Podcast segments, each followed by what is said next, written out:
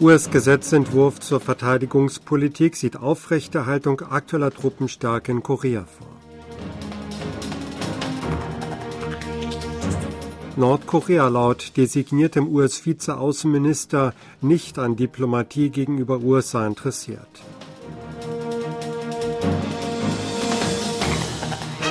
Überarbeitung von Rundfunk- und Gewerkschaftsgesetzen gescheitert.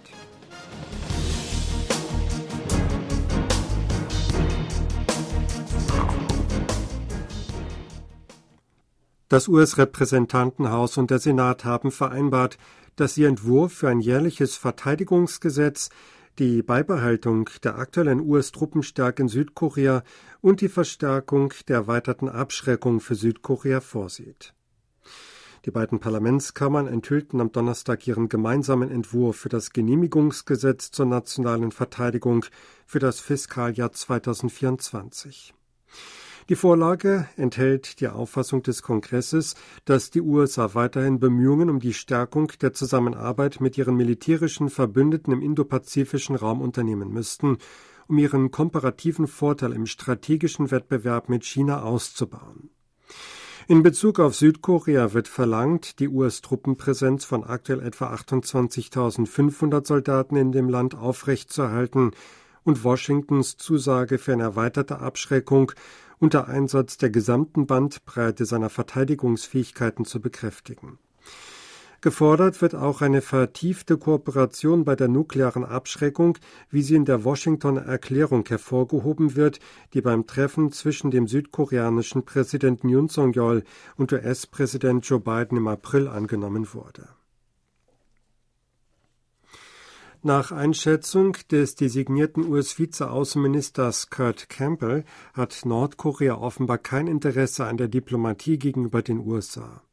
Aus diesem Grund müsse sich Washington umso mehr auf die Abschreckung konzentrieren, sagte der derzeitige Indo-Pazifik-Koordinator am Donnerstag bei einer Senatsanhörung in Washington. Nach dem abgebrochenen Treffen in Vietnam zwischen Nordkoreas Machthaber Kim Jong-un und dem damaligen US-Präsidenten Donald Trump habe Pyongyang jede Bemühung Washingtons um eine Kontaktaufnahme zurückgewiesen. Die USA hätten verschiedene kreative und ideenreiche Ansätze gewählt und während der Pandemie Unterstützung mit Covid-19-Impfstoffen angeboten. Jedoch habe Nordkorea gemauert, wenn Schreiben zugestellt oder Treffen arrangiert werden sollten. Auch äußerte Campbell die Sorge, dass Nordkorea seine Langstreckenraketen und Fähigkeiten im Nuklearbereich perfektioniert und mit seiner Bereitstellung von Waffen für Russland einen gefährlichen Weg beschreitet. Der Versuch der Oppositionsparteien, Gesetze zu Gewerkschaften und dem öffentlich-rechtlichen Rundfunk zu ändern, ist nach einer parlamentarischen Abstimmung endgültig gescheitert. Bei der Abstimmung gab es nicht genug Stimmen für die neuen Gesetzesvorlagen.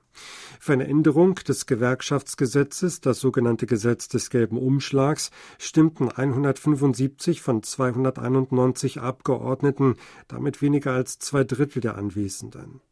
Die neuen Rundfunkgesetze unterstützten 177 Abgeordnete, das war ebenfalls weniger als die erforderliche Anzahl an Stimmen. Das Gesetz des gelben Umschlags soll insbesondere übermäßige Schadenersatzforderungen gegen streikende Arbeiter verhindern.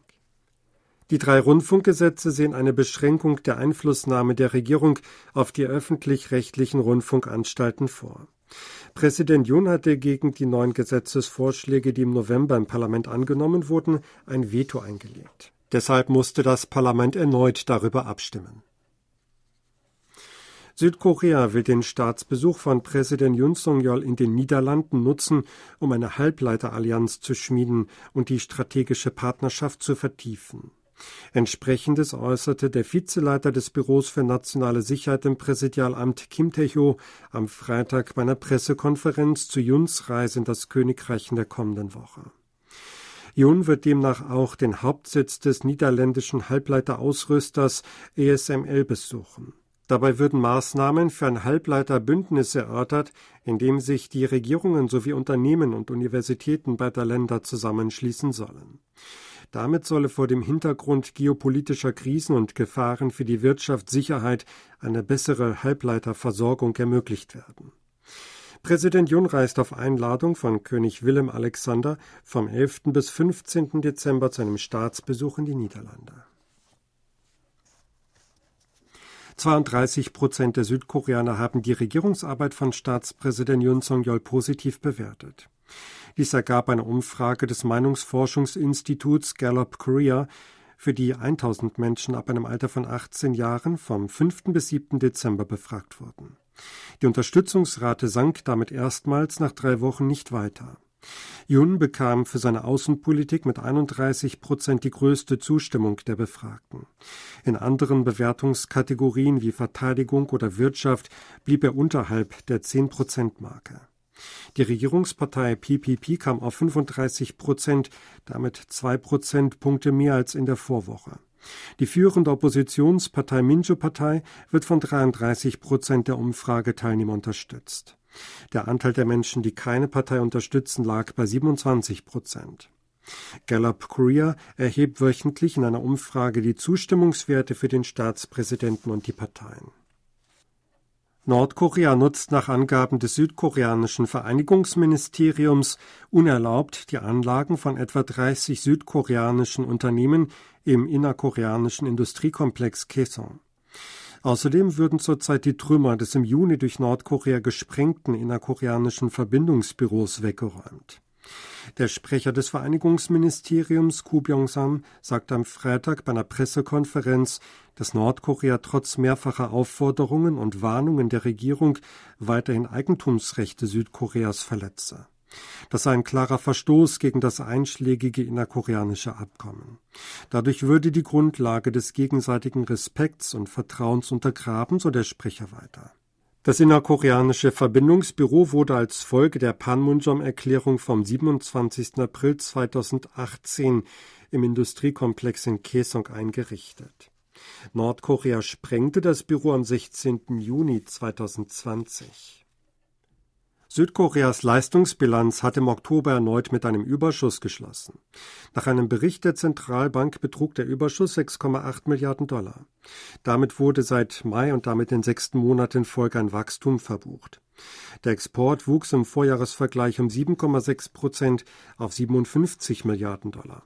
Der Import schrumpfte um 4,3 Prozent.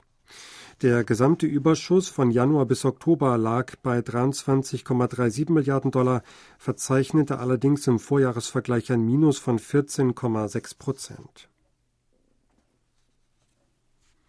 Südkorea hat ein regierungsübergreifendes Reaktionsteam wegen einer möglichen Verbreitung von Atemwegserkrankungen bei Kindern ins Leben gerufen.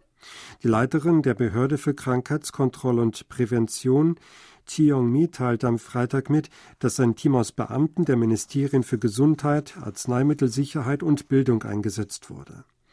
Dieses solle sich mit der Ausbreitung von Grippe und Mykoplasmen sowie weiteren Erkrankungen befassen. Die Gruppe werde auf einer wöchentlichen Grundlage die Verfügbarkeit von Krankenhausbetten und Versorgung mit Medikamenten überwachen. Den medizinischen Einrichtungen würden außerdem Behandlungsleitlinien an die Hand gegeben. Nach den Ausfuhrbeschränkungen für Harnstoff schränkt China nun auch die Ausfuhr von Ammoniumphosphat, einem Rohstoff für chemische Düngemittel, ein. Nach Angaben einer Online-Plattform der chinesischen Industrie für chemische Düngemittel am Donnerstag forderte die Nationale Entwicklungs- und Reformkommission Chinas im November, dass die Exportinspektionen für Ammoniumphosphat eingestellt werden. Die für Makrowirtschaft zuständige Kommission gab nicht bekannt, wann die Inspektionen wieder aufgenommen werden sollen. China zählt zu den größten Produzenten von Ammoniumphosphat. Südkorea ist laut Informationen bei der Versorgung damit zu 95 Prozent auf China angewiesen.